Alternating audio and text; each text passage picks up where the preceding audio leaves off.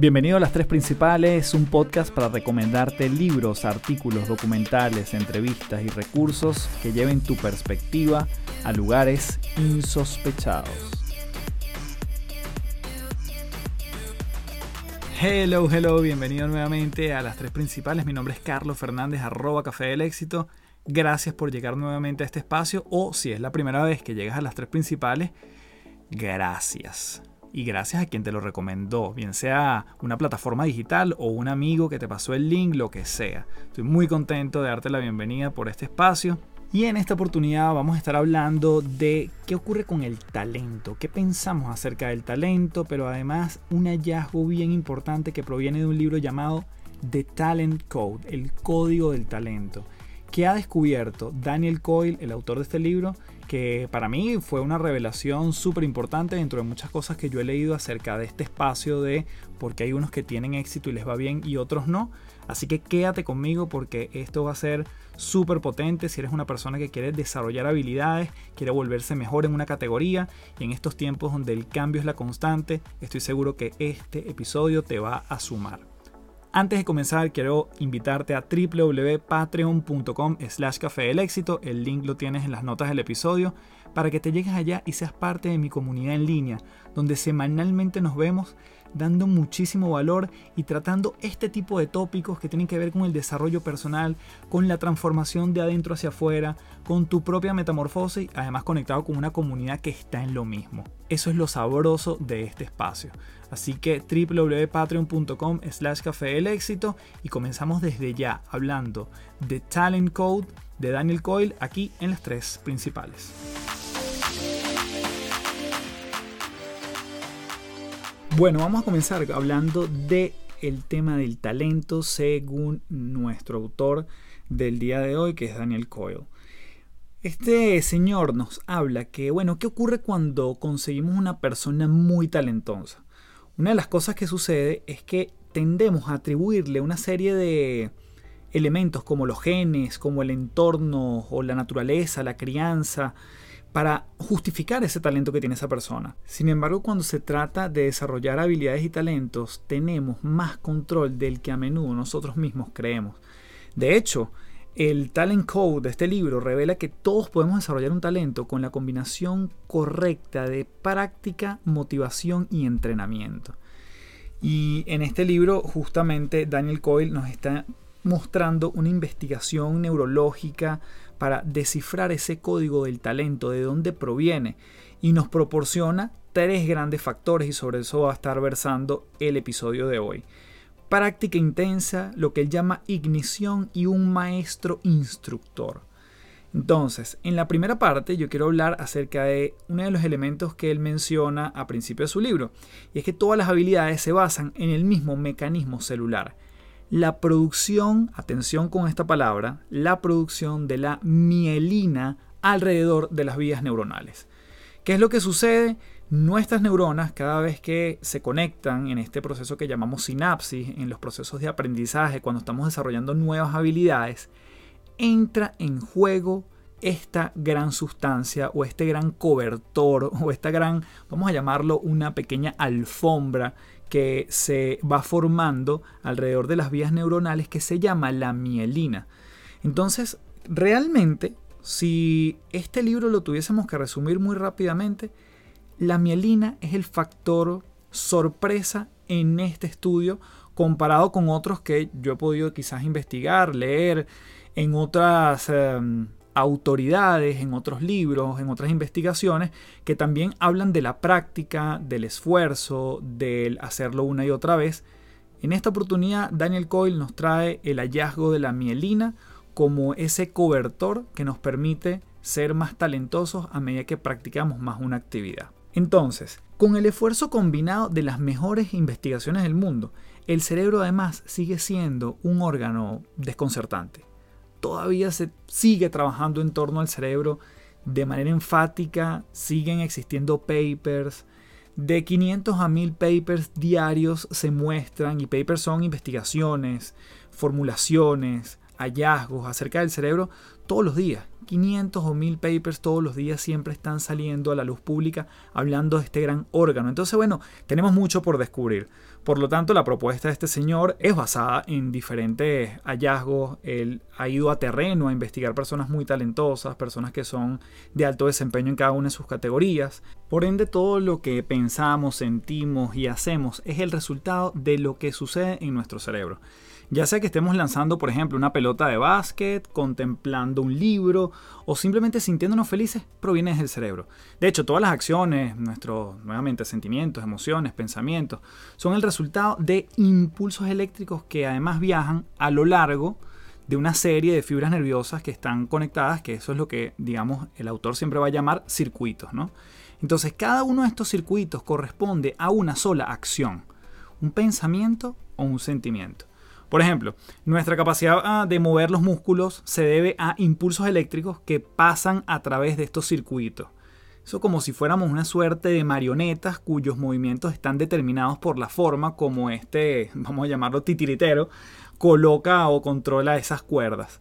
Cuando nos vemos, y esto lo puedes buscar en YouTube, cuando nos vamos a la inauguración de la Copa del Mundo en Brasil en el 2014, hubo un pequeño capítulo o episodio que no se vio muy bien en cámaras, pero además estaba muy a propósito que se mostrara el poder del cerebro, básicamente. Era una persona que era cuadraplégica y salía en lo que se llama un exoesqueleto. Un exoesqueleto, pudiésemos resumirlo en términos simples, es como una estructura donde, en este caso pareciera como una suerte de robot, donde una persona, nuevamente cuadraplégica, a través de lo que piensa puede hacer que ese exoesqueleto o esa maquinaria mueva una pierna, mueva la otra, mueva los brazos, tan solo con pensar, es decir, literalmente yo muevo mi brazo derecho, mi brazo izquierdo, porque la instrucción viene del cerebro. Tanto fue así que la idea era que la patada inicial en ese mundial, en Brasil 2014, nuevamente lo puedes buscar en YouTube, se diera a través de, de ese exoesqueleto. Y fue tan poco el protagonismo que se le dio por un desliz del director de cámara que lo despidieron, básicamente. Se ve muy poquitito. Se ve, yo diría que unos 3 segundos, esa pequeña patada que da esta persona que está en el exoesqueleto y chuta el balón. Entonces, todo proviene de nuestro cerebro. Y es allí donde entra nuestra famosa sustancia. Los circuitos neuronales que transportan cualquiera de estas señales están encerrados en esa sustancia llamada nuevamente mielina. La voy a repetir varias veces porque, bueno, es como la miel, pero tiene esta terminación de ina. Y hasta, hasta hace muy poco se pensaba que esta mielina era simplemente un aislamiento para la fibra nerviosa, eh, pero realmente esto es parcialmente cierto. La mielina actúa como un aislamiento para los circuitos neuronales, pero también juega un papel crucial en el desarrollo de la habilidad. ¿A qué se debe esto? Bueno, esto se debe a que la mielina determina con qué rapidez, fíjense ustedes, y con qué precisión puede viajar una señal a lo largo de un circuito. Al igual que, por ejemplo, un camino más ancho, una autopista más ancha nos permitiría conducir más rápido, una capa más gruesa de mielina permite que estos impulsos eléctricos viajen más rápidamente a través de un circuito. Fíjense aquí lo maravilloso. Mientras más práctica, más gruesa, más práctica yo realizo, más gruesa se genera o se forma la mielina y por lo tanto mayor es la capacidad para controlar esos movimientos y los pensamientos e incluso con mayor precisión. Ahora, debido a que cada habilidad depende de, bueno, cuán fuertes, precisos, veloces funcionen cada uno de esos circuitos, este grosor de las capas de la mielina que rodean a los circuitos es un factor determinante detrás de cada habilidad que nosotros podamos tener, aquella que deseamos mejorar, aquello que nosotros queremos instaurar en nuestras vidas, de lo que queremos ser los mejores en ciertas categorías, si queremos programar, hacer postres, tocar piano, tocar violín, jugar fútbol, ser más habilidoso a la hora de escribir, programar en una página web, lo que sea tiene que ver con la repetición y el engrosamiento de eso que entonces nuevamente se llama la mielina. De hecho, cuando uno ve las gráficas o los dibujos de cómo se representa esta mielina, imagínate literalmente que tienes un pequeño tubo y ese sería un circuito nervioso y por encima le vas eh, recubriendo con una capa, imagínate cómo funciona un rollo de tape o scotch que se va recubriendo y a medida que le das más vueltas se va viendo más gruesa, más gruesa, más gruesa. Esa es como la representación gráfica de cómo funciona esta sustancia en los circuitos. Entonces, ¿cómo yo puedo engrosar la mielina? Básicamente, esa es una pregunta que yo me hice mientras estaba eh, investigando acerca de esto. Yo decía, bueno, pero entonces, ¿cómo hacemos para hacerla más gruesa? Obviamente, más práctica. Pero el autor hace todavía más énfasis en algo que muchas veces hemos descubierto, y ni siquiera descubierto, sino mencionado una y otra vez, que es la práctica hace la perfección. Ahora, ¿alguna vez nos hemos preguntado por qué realizar una tarea repetidamente conduce a la mejora? Tú dices, bueno, actividades como la bicicleta, ¿por qué nunca se olvidan? ¿O porque hay cosas que sí se me olvidan? ¿O porque hay cosas que las aprendí en un momento determinado y ya después no tengo ni idea? Bueno, nuevamente la respuesta se puede encontrar en nuestro gran amigo el cerebro. Cualquier habilidad, por más simple que se requiera, exige que miles de nervios se estén disparando en perfecta además sincronía. Entonces, a medida que se disparan estos nervios, las capas de mielina, que es lo que va sucediendo, nuevamente es como si le pasamos el tape una y otra vez, se van engrosando. Le vamos pasando capa tras capa, como si estuviéramos también un símil como recogiendo una alfombra, ¿verdad? Que vamos a tratar de guardar, la tenemos que ir enrollando. Eso es lo que va sucediendo alrededor de este nervio. Entonces, ¿qué es lo que sucede? La mielina al final es un tejido vivo y como cualquier músculo que necesita repetición y a veces incluso peso para entrenarse y crecer, una de las cosas que necesita justamente la mielina es que mm, solo se espesa cuando las fibras nerviosas que rodea se disparan regularmente. Es decir, una y otra vez nuevamente el tema de la práctica, de la repetición. Recordemos que cuanto más espesa es la mielina, más rápido y preciso es el impulso. Sin embargo, simplemente repetir una tarea no necesariamente es suficiente para estimular la activación nerviosa. Entonces la gran pregunta que tú te harás en este momento es, bueno, ¿qué tipo de práctica conduce al crecimiento de la mielina? Sí, la repetición claramente es uno, pero además viene otro componente importante que muchas veces es estigmatizado. La clave está en cometer errores y luego corregirlos, caernos y levantarnos.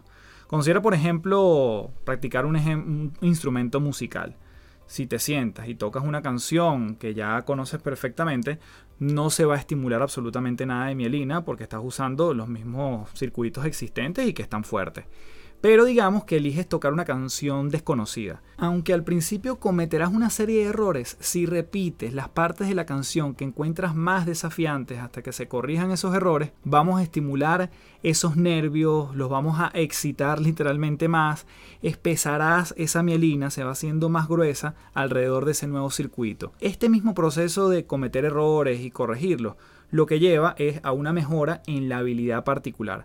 Es por eso que es crucial practicar más allá de los límites de unas actividades habituales, incluso si muchas veces implica tocar esas, eh, sigamos, siguiendo con el ejemplo de la música, unas notas equivocadas en el camino, esos traspiés que a veces nos cuesta, porque la repetición consciente de estos momentos va haciendo que la mielina se vuelva un poco más gruesa.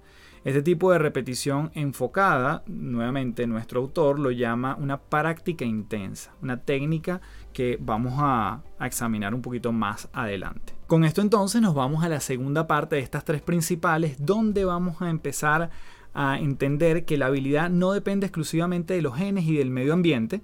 Vamos a ver ejemplos fascinantes de por qué pensamos que hay grupos de personas que si crecen en un lugar desarrollan ciertas habilidades, así que atento en esta segunda parte de las tres principales.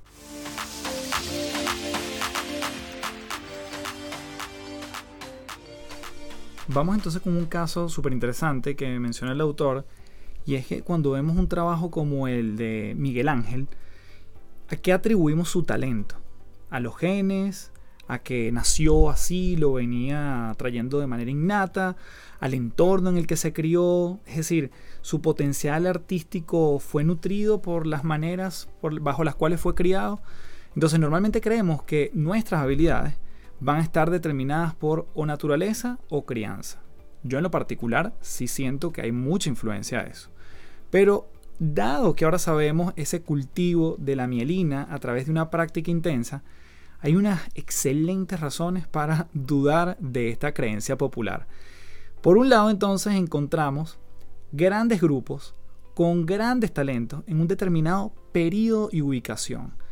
Uno de los ejemplos fascinantes que menciona Daniel Coyle es la gran cantidad de artistas que vivieron y trabajaron, por ejemplo, en la Florencia renacentista del siglo XV. Allí estaríamos mencionando a gente como nuevamente Miguel Ángel Buonarroti, Leonardo da Vinci, El Greco, Sandro Botticelli, Rafael Sanzio, tantos artistas que convivieron, confluyeron en ese siglo XV.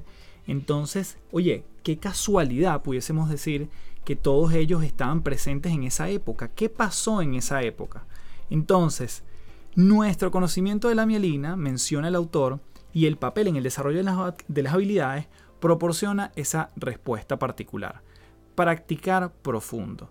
En esta época de la Florencia renacentista, los niños eh, fueron tomados como aprendices en gremios de artesanos, donde durante muchos años ellos aprendieron un oficio bajo la supervisión de un maestro. Y una vez que tomamos en consideración el hecho de que una persona como Miguel Ángel comenzó su aprendizaje a tan solo 6 años de edad, empezó a cortar piedras, luego dibujar, preparar esos frescos, quedaba claro que sus obras maestras posteriores no fueron el resultado de un genio innato, sino más bien de una práctica intensa, deliberada, consciente, que entonces había engrosado nuevamente las capas de mielina durante décadas. Entonces, como esto deja claro, tenemos una influencia bastante grande sobre las habilidades en las que nos convertimos en expertos, ya que empezamos a poder controlar y fortalecer esas mismas experticias mediante una práctica intensa. Otro ejemplo espectacular que menciona Daniel Coyle en el libro es el análisis de los focos de talento en diferentes lugares del mundo, específicamente en Brasil. Él menciona tres grandes vertientes, razones, dimensiones, si lo queremos llamar así. Nuevamente, la práctica intensa, lo que él llama la ignición, es encender una llama si se quiere, y un maestro instructor. Entonces, en la primera, la práctica intensa se refiere al tipo de práctica muy profunda que promueve más eficazmente el crecimiento de la mielina él se encontró con un ejemplo que lo ilustra muy bien en Brasil. El juego llamado fútbol sala que se juega durante la infancia de todos los futbolistas brasileños. Yo particularmente no sabía que le daban tanto foco o tanta práctica al fútbol de sala. Entonces fíjense las condiciones del fútbol de sala. Este deporte, en esas condiciones particulares, donde es una cancha más pequeña, es una pelota más pequeña pero más pesada, la pelota nuevamente es la mitad del tamaño de una pelota de fútbol normal, el campo de juego nuevamente es mucho más reducido. Jugar fútbol de sala es como una práctica intensa para jugar fútbol regular. El juego exige una mayor precisión en cada uno de los movimientos de los deportistas y los jugadores entonces repiten y corrigen, repiten y corrigen sus movimientos durante prácticamente toda la infancia. El autor describió que si bien en las favelas, estos barrios en Brasil, la pasión por el deporte ayuda a desarrollar esas habilidades, nuevamente la clave estaba en el fútbol de sala. Una incubadora en la que el balón aumenta un 600% los toques que le hacen al mismo y entonces aceleran el proceso de la mielina o crecimiento de la misma según lo que venimos conversando. ¿Qué ocurre entonces? cuando finalmente juegan con una pelota normal en un campo regular, los jugadores pueden realizar un tipo de exhibición virtuosa por la que comúnmente son admirados. Allí pareciera que hay una primera semilla de la clave del éxito de que Brasil sea un semillero de tantos buenos jugadores. Nuevamente ese crecimiento de la mielina y específicamente el fútbol de sala. Si la primera parte es la práctica intensa, la segunda parte es la ignición, ese fuego. Se refiere entonces a un evento o a una serie de eventos que motiva esa práctica intensa. Hubo un jugador muy emblemático que se llama Andrew Jones, que tenía 19 años y residía en Curazao. Ese chico batió dos honrones en sus primeros dos bates de la Serie Mundial de 1996.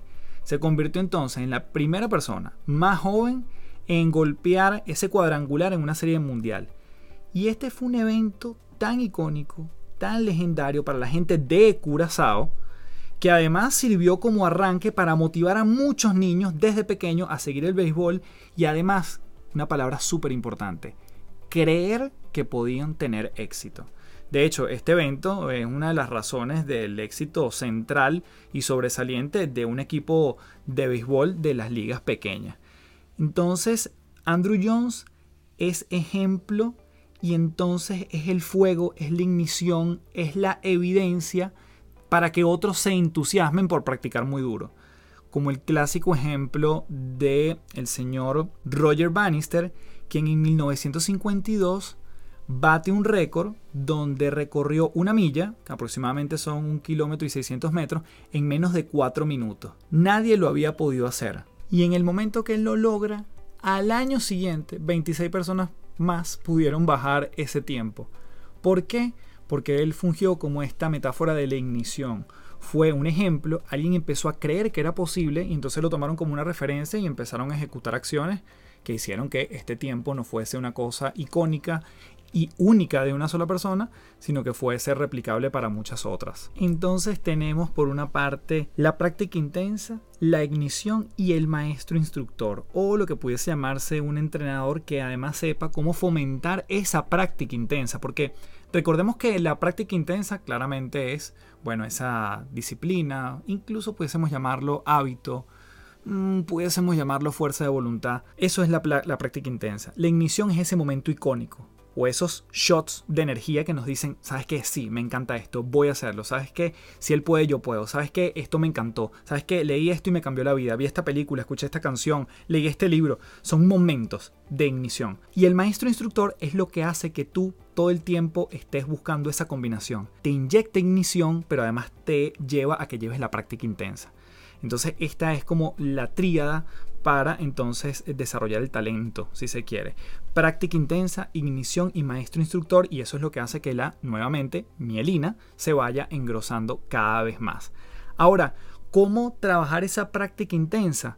Una de las cosas fundamentales que dice nuestro autor es que podemos además fragmentar la tarea, es decir, repetirla y buscar además dificultades. Entonces, para practicar una tarea o acción en particular de manera eficiente, debe ser picaditas por pedazo. Cuando decimos vamos a comernos el elefante por parte, significa mirar la tarea como un todo y luego dividirla en unidades más pequeñas. Porque además, cuando nosotros logramos esas pequeñas cosas, se detona la dopamina en nuestro cuerpo, la hormona de la recompensa, ese shot también de energía. Y eso lo logramos cuando tenemos esas, esos micrologros. Al examinar y aprender intensamente estas pequeñas unidades de logros, obtenemos una comprensión más profunda de cada uno de los componentes que, bueno, que son parte de esta gran habilidad.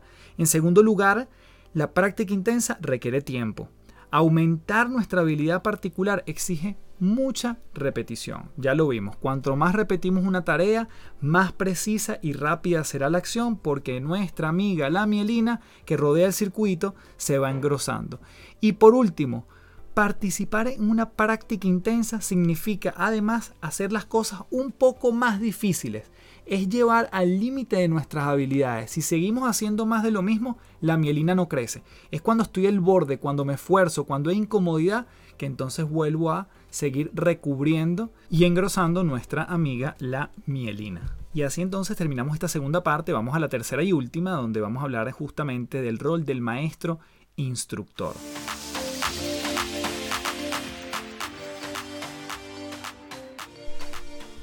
En esta última parte vamos a ver que algunos tipos de entrenadores o estos maestros instructores sirven a la ignición, otros a la práctica y hay unos que pudiesen hacer que su pupilo o su jugador o su colaborador en un lugar de trabajo puedan confluir las dos. Es una persona que puede ser capaz de mover esas dos palancas. Entonces, casi nadie desarrolla sus talentos por sí mismo todos muchas veces, y cuando uno ve la historia, cuando uno registra fenómenos que uno cree que son fenómenos, todos detrás tienen entrenadores, maestros, padres, madres, cuyo trabajo ha sido capacitar, motivar, enseñar, inspirar. Entonces, ¿cómo influyen directamente estos entrenadores en los dos aspectos cruciales del desarrollo del talento? Nuevamente, ignición y práctica intensa.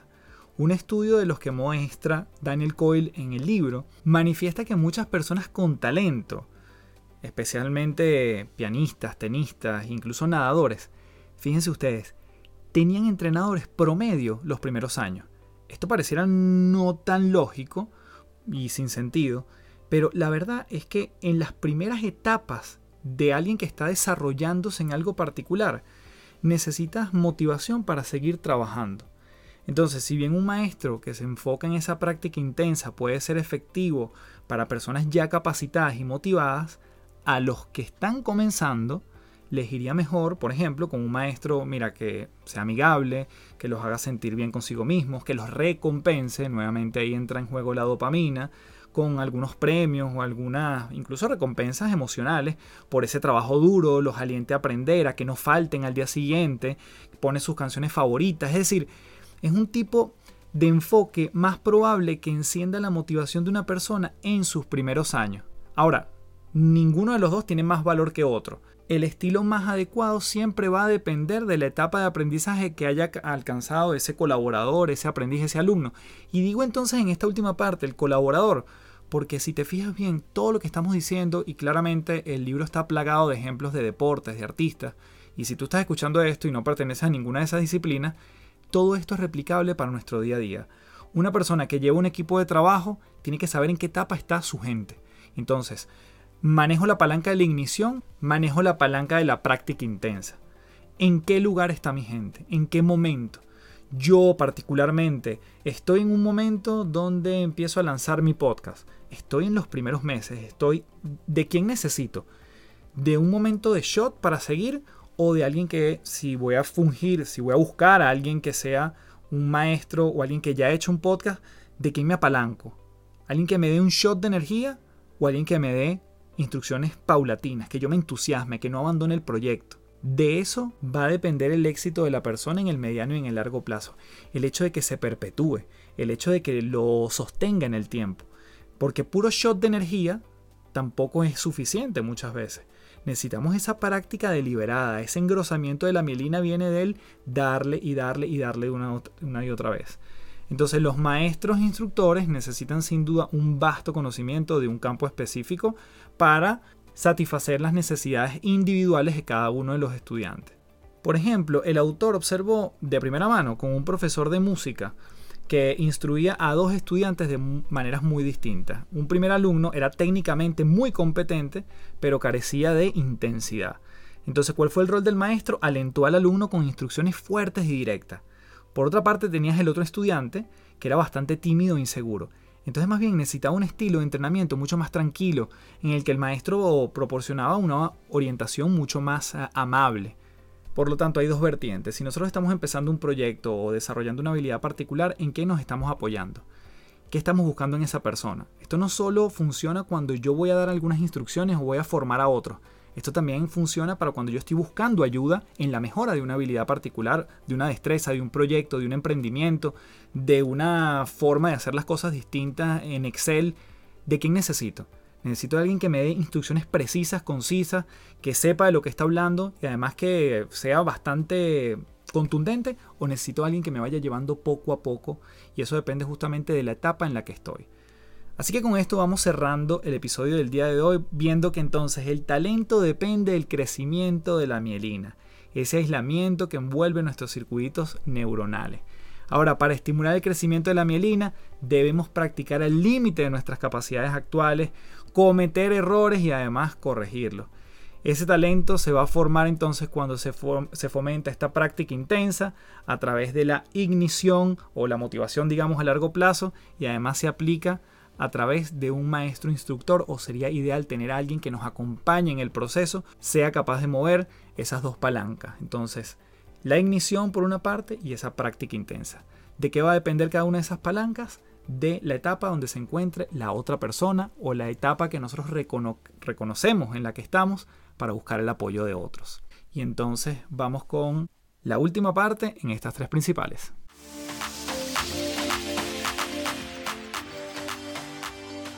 Y es así entonces como cerramos un nuevo episodio de las tres principales. Espero que esta funcionalidad o hallazgo acerca de la mielina te haga sentido, que le puedas sacar provecho y que nuevamente entender que todo parte de nosotros y eso es algo que siempre será vigente, fascinante y a mí particularmente me da mucha esperanza porque no tenemos que depender de lo que otros hagan para yo poder evolucionar, mejorar y capacitarme o entrenarme en algún aspecto particular.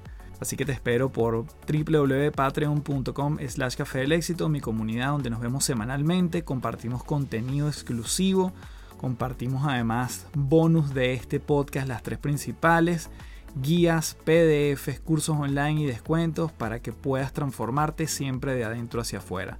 Nos vemos en un próximo episodio de las tres principales. Déjame tu review en Apple Podcast o por Instagram, que lo apreciaré un montón. Y obviamente comparte este episodio con quien creas que le pueda sumar. Nos vemos en la próxima edición de las tres principales. Chao, chao.